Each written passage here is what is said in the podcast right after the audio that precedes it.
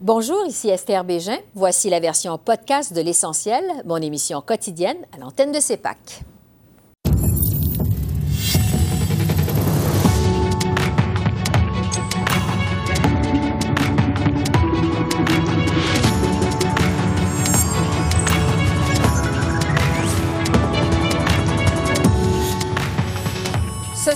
Au lendemain du verdict de culpabilité contre le policier Derek Chauvin aux États-Unis, un débat sur le racisme systémique avec notre panel de députés.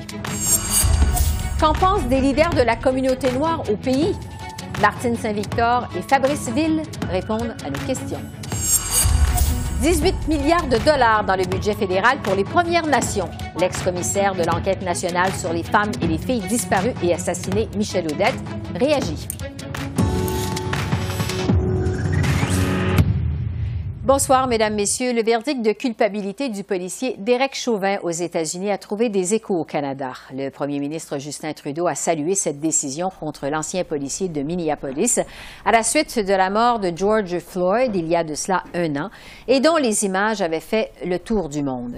M. Trudeau a cependant tenu à souligner que ce procès démontre à quel point il reste du travail à faire pour lutter contre le racisme systémique. La lutte contre le racisme systémique, ce sera justement notre sujet de ce soir notre panel de députés que je vous présente à l'instant. Pour les libéraux, Greg Fergus, pour les conservateurs, Jacques Gourde, pour le Bloc québécois, Marie-Hélène Gaudreau et pour le NPD, Alexandre Boulris. Bonsoir à vous quatre. Bonsoir. Évidemment, on a tous retenu notre souffle euh, au moment euh, de la lecture de ce verdict, qu'on a pu voir d'ailleurs à la télévision. Euh, je vais vous demander d'abord en quelques mots, parce qu'on a quand même quelques questions, j'ai quand même quelques questions pour vous. et je vais commencer avec vous, Greg Fergus. quelle a été votre réaction en apprenant ce verdict de culpabilité aux États-Unis contre Derek Chauvin? Soulagement. Mm-hmm. dans plusieurs procès euh, juridiques aux États-Unis quand un homme noir euh, a été euh, tué par la police. Malheureusement, euh, c'est pas toujours le verdict qu'on souhaitait qu'on va avoir mais euh, je suis euh, soulagé que euh, le, le, bon verdict a, été adopté par les jurés.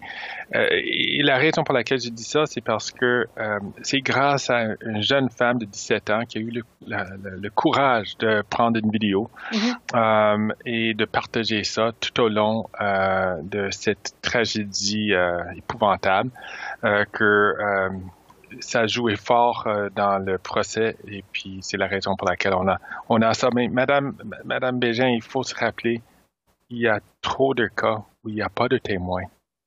Et les Noirs, euh, malheureusement aux États-Unis, euh, sont d'une façon très disproportionnée, sont des victimes de, ben, qui, qui, qui, se, qui sont tués par des policiers aux États-Unis, malheureusement.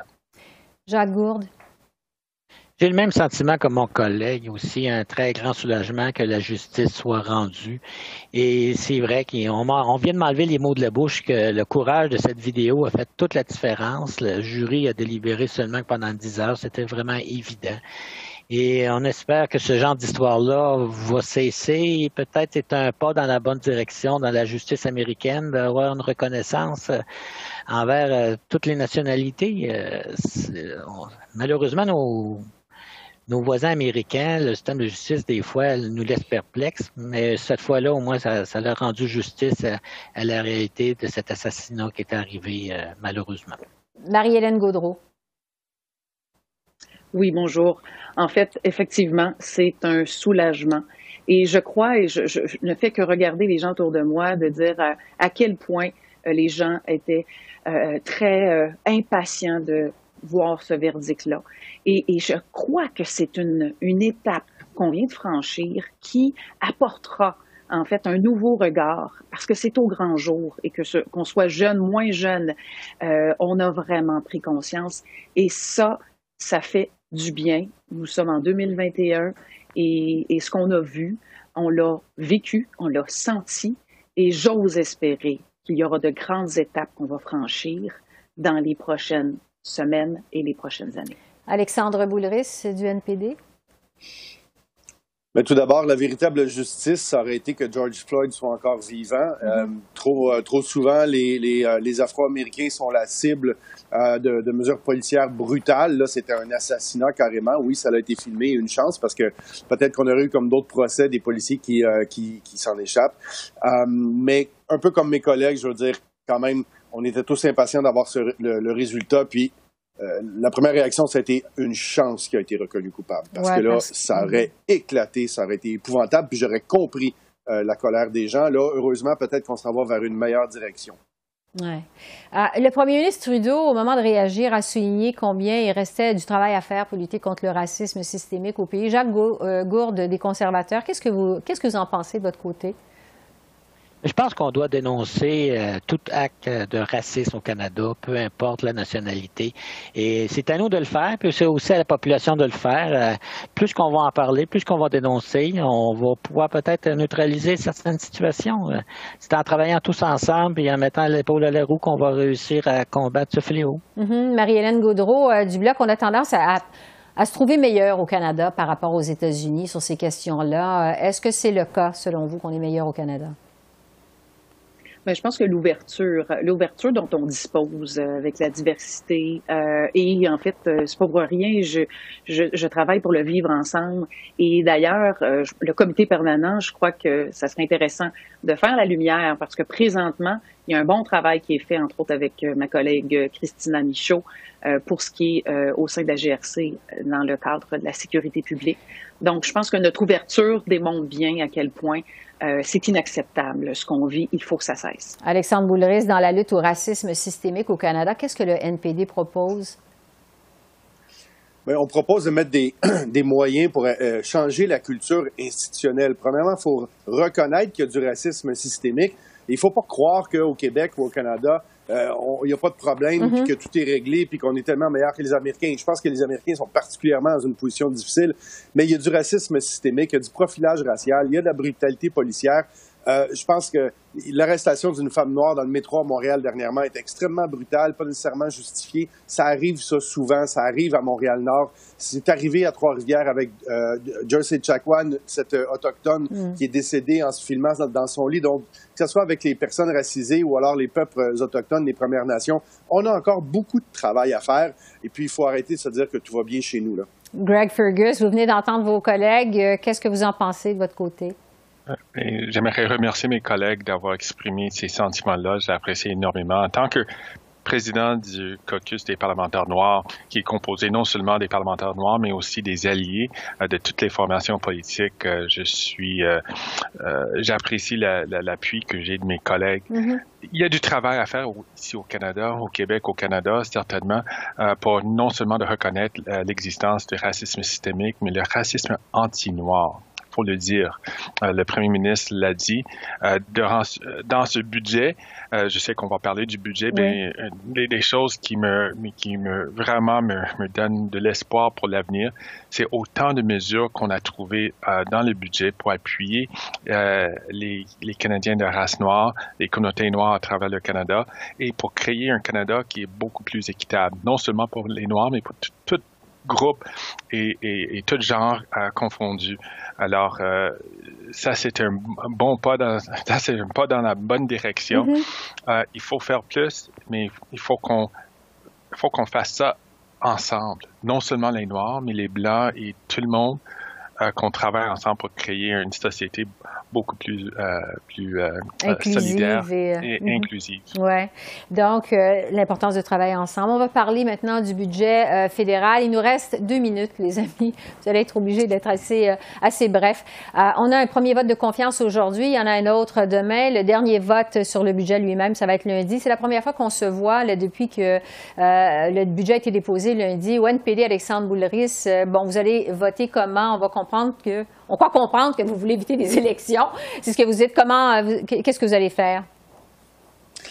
Ben, il y a des, éléments dans ce budget-là qui ressemblent à un programme du NPD. S'ils font pour vrai, les libéraux, finalement, un, système de garderie euh, publique avec compensation pour le Québec, évidemment, on va être d'accord avec ça. Donc, mais pour nous, pour l'instant, avec une troisième vague, puis le système hospitalier de l'Ontario qui explose, c'est pas tellement un vote pour ou contre le budget, mais un vote pour ou contre des élections. Je pense que personne n'en veut. Là. Hmm. Greg Fergus, des libéraux, euh, maintenant, vous venez d'entendre Alexandre Boulris. Est-ce que vous êtes certain que votre budget, finalement, va être adopté avec l'appui du NPD au moment où on se parle? Écoutez, on va voir euh, au moment du vote, mais je pense qu'il y a beaucoup de choses à voter pour, euh, beaucoup de raisons pour voter pour ce budget-là, euh, pour le programme de le programme de garderie qu'on on, on va emboîter le pas du Québec, bien faire ça à travers le, à, tout le pays, ça c'est tellement important. Euh, ce qu'on avait fait pour appuyer euh, les gens qui, il faut terminer notre lutte contre la, la, euh, la pandémie. Mm-hmm. Il faut soutenir les entreprises et puis il faut créer un Canada plus durable avec des investissements verts. Ouais. Jacques Gourde, pour les conservateurs de votre côté, en fait, vous proposez des amendements, mais on a l'impression que c'est purement symbolique. Est-ce que c'est le cas? Qu'est-ce que vous espérez? serré on trouve que le budget est très électoraliste. On a créé deux classes d'aînés, les aînés de 65 à 74 ans et 75 ans et plus. C'est pas vrai que le 500 dollars, c'est seulement les 75 ans et plus qui en ont besoin. Il y a des aînés qui peuvent pas travailler entre 65 et 74 ans, contrairement à la réponse qu'on a eue à la Chambre des communes aujourd'hui. Et le problème des garderies, ben, on rentre dans les champs de compétences des provinces. Le Parti libéral l'avait annoncé en 1993, il y a déjà 27 ans, 28 ans. Et ça va prendre beaucoup plus que 5 ans à mettre ça en place. Au Québec, ça nous a pris une vingtaine d'années avant que ça fonctionne bien. Et je connais bien le, sujet parce que ma femme a travaillé depuis 30 ans dans le milieu des garderies. J'ai vécu toutes les étapes. C'est un projet à très, très long terme. C'est une bonne idée, mais très, très long terme. En cinq ans, c'est impossible. Ah, vous êtes un témoin privilégié. Vous suivez cette bonne chose. Ah, Marie-Hélène Gaudreau, il nous reste quelques secondes du bloc. Le mot de la fin sur le budget. Il est clair avec le mouvement qui s'est passé à travers l'ensemble des provinces. Il y a eu un front commun.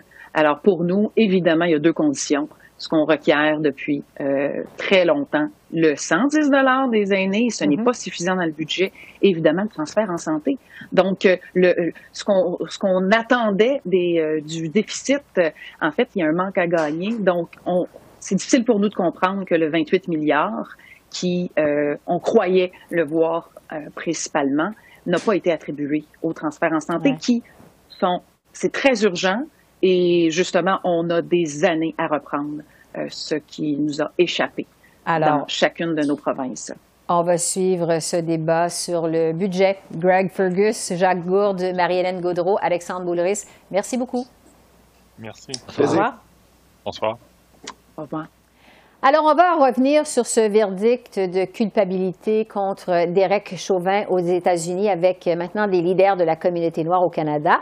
Je retrouve Martine Saint-Victor, qui est stratège en communication et membre fondatrice du Black Opportunity Fund, et Fabrice Ville, qui est entrepreneur social. Alors, bonjour à vous deux. Bonjour.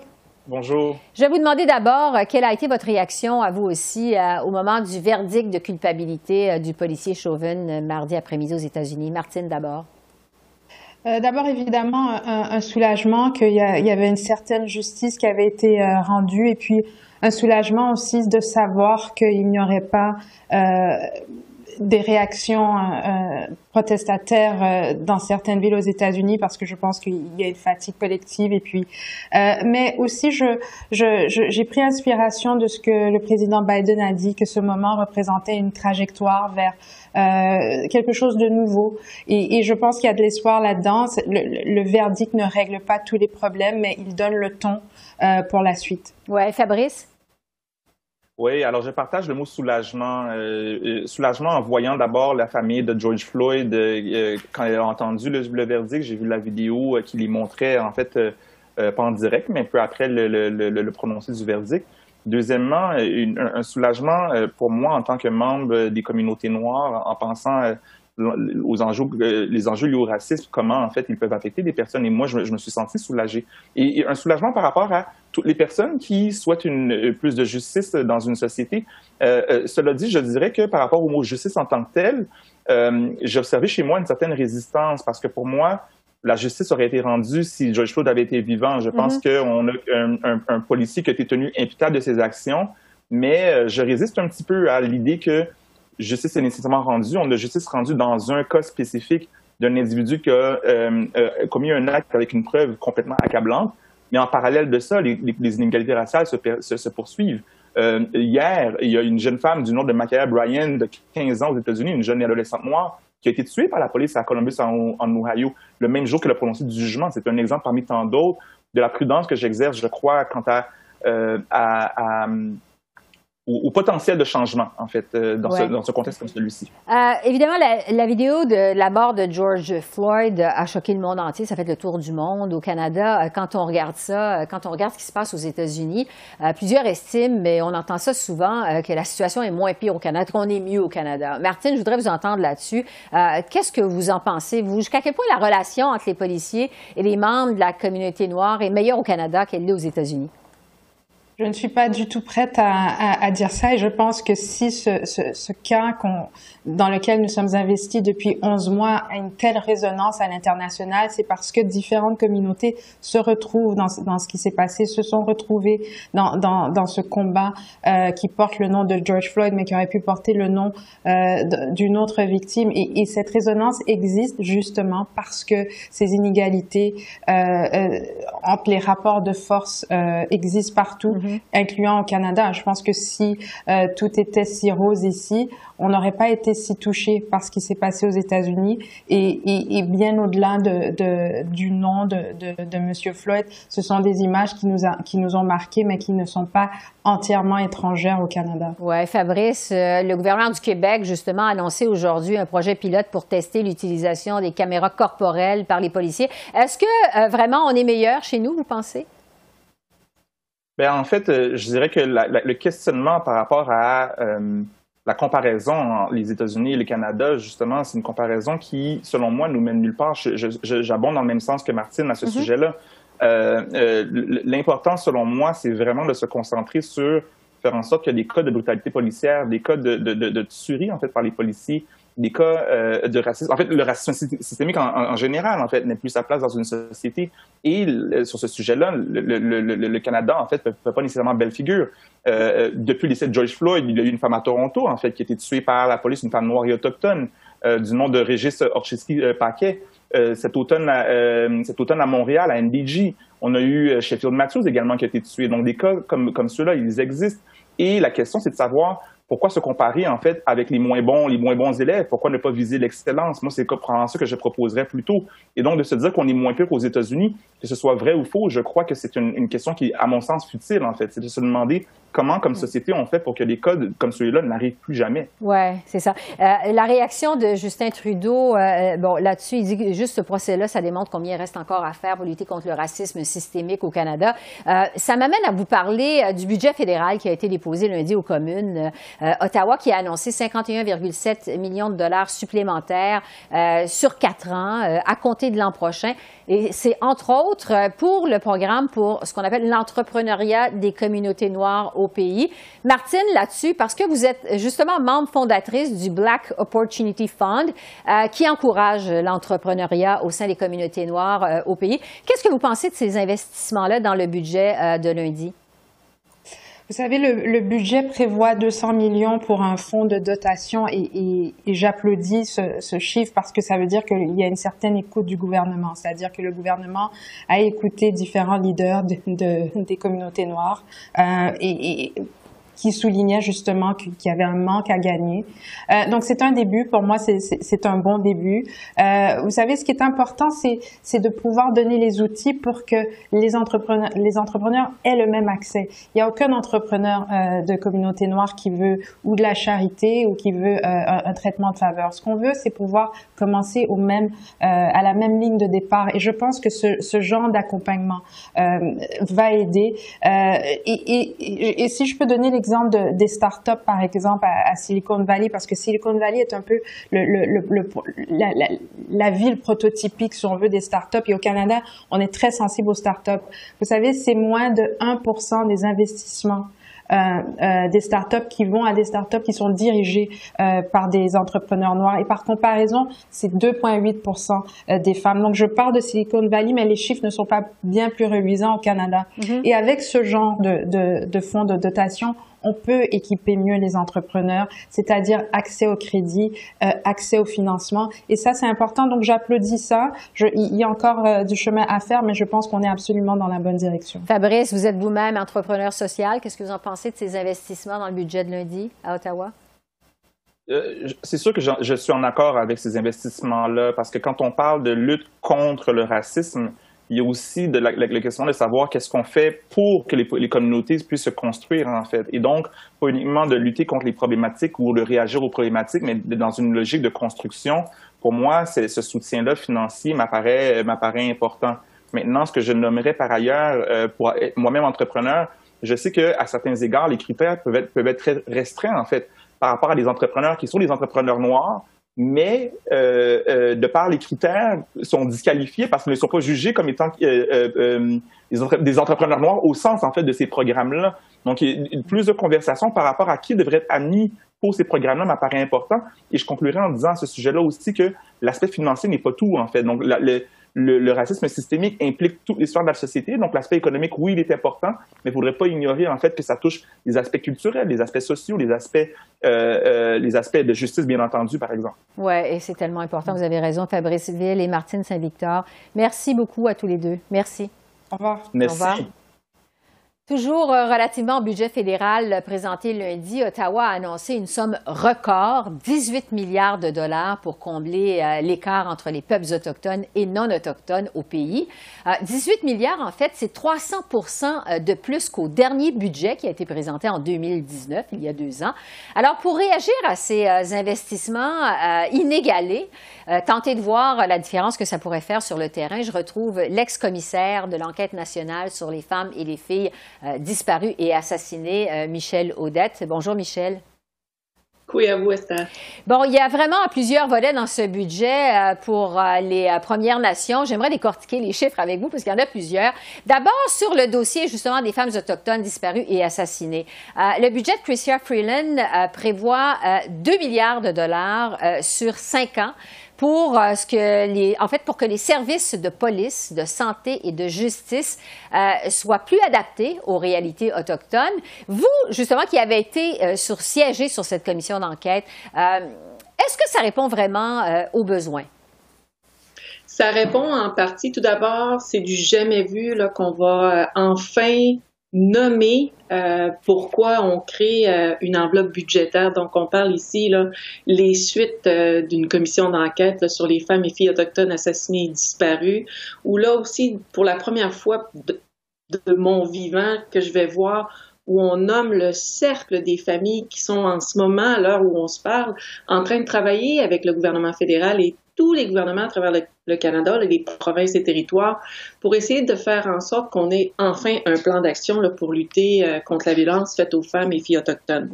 Alors ça, c'est un précédent qui, j'espère, va rester dans, dans la culture euh, du gouvernement et son budget. Et par la suite, de mettre au cœur les familles, ça, c'est pas clair encore. Je sais qu'on va allouer de l'argent quand on regarde euh, la partie 8.3 dans le chapitre, dans ce chapitre-là. Alors, ça va être des discussions, j'imagine, que les familles vont avoir avec le gouvernement fédéral, avec les ministres. Et là, j'ai hâte d'entendre quelles seront les décisions finales. Comment on va investir tout cet argent-là pour la sécurité, la culture, la dignité et le droit des femmes ici au Canada? Oui, parce qu'il reste encore évidemment des choses à préciser. Euh, en ce qui a trait à la pandémie, euh, maintenant, le budget fédéral propose un, financement supplémentaire, 1,2 milliard de dollars euh, l'an prochain pour lutter, pour l'an prochain, en fait, pour lutter contre la COVID dans les communautés autochtones.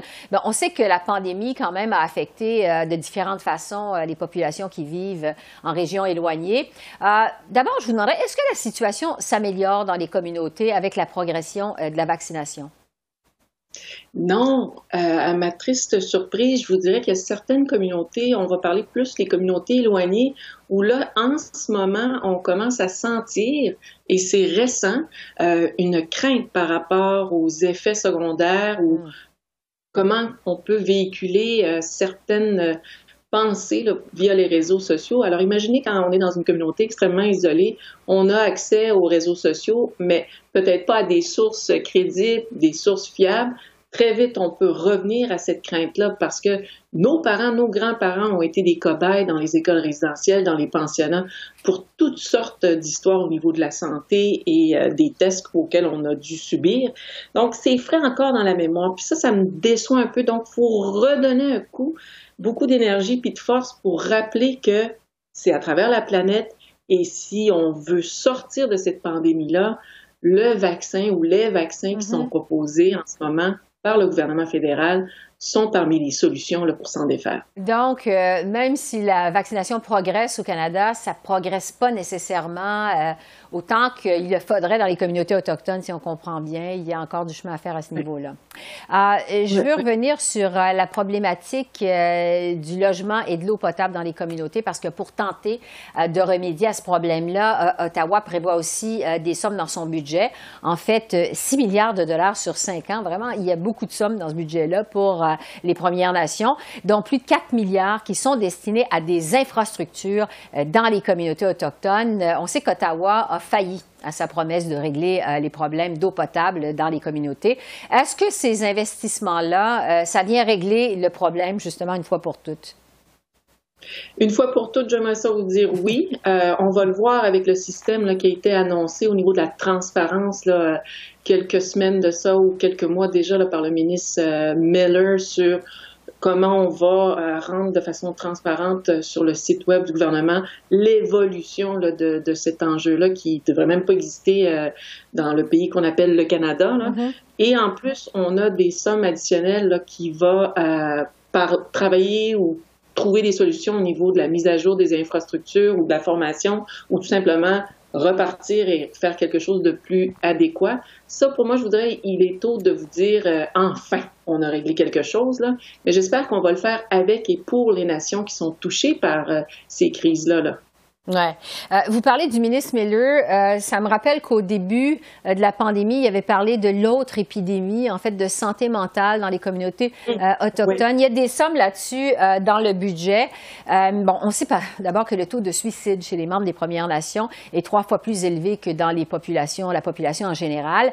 Le budget nous annonce, le budget de lundi, une stratégie sur ce qu'on appelle le mieux-être mental de 600 millions de dollars pour trois ans pour les autochtones. Euh, quel impact ça, ça pourrait avoir sur le terrain? Sur le terrain, si on retrouve une flexibilité qu'on n'a jamais vue avant à cause de la COVID, à cause de la pandémie, vous allez voir aussi que dans, le, budget fédéral, on parle de continuer à maintenir les stratégies pour lutter contre la COVID.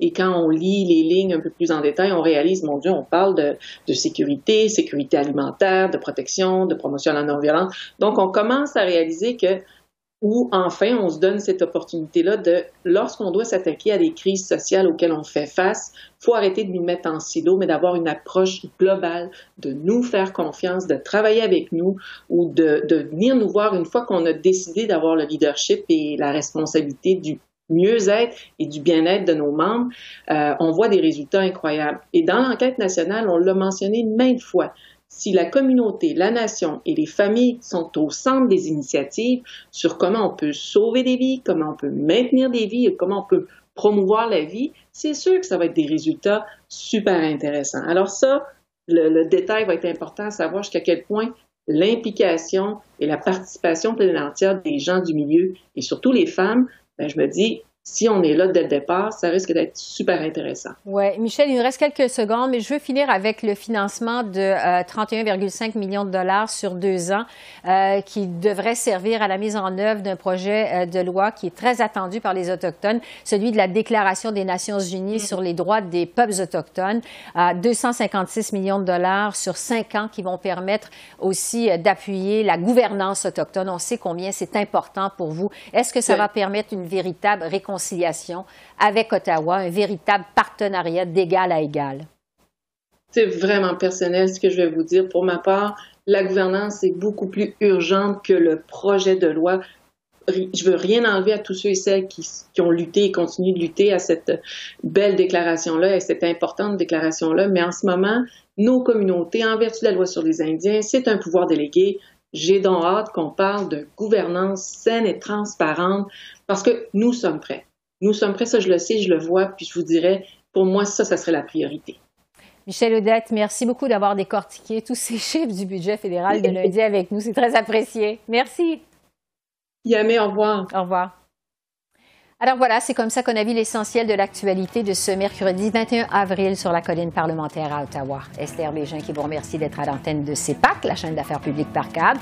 Je vous souhaite une excellente fin de soirée et je vous dis à demain. Et surtout, continuez à prendre soin de vous. Au revoir.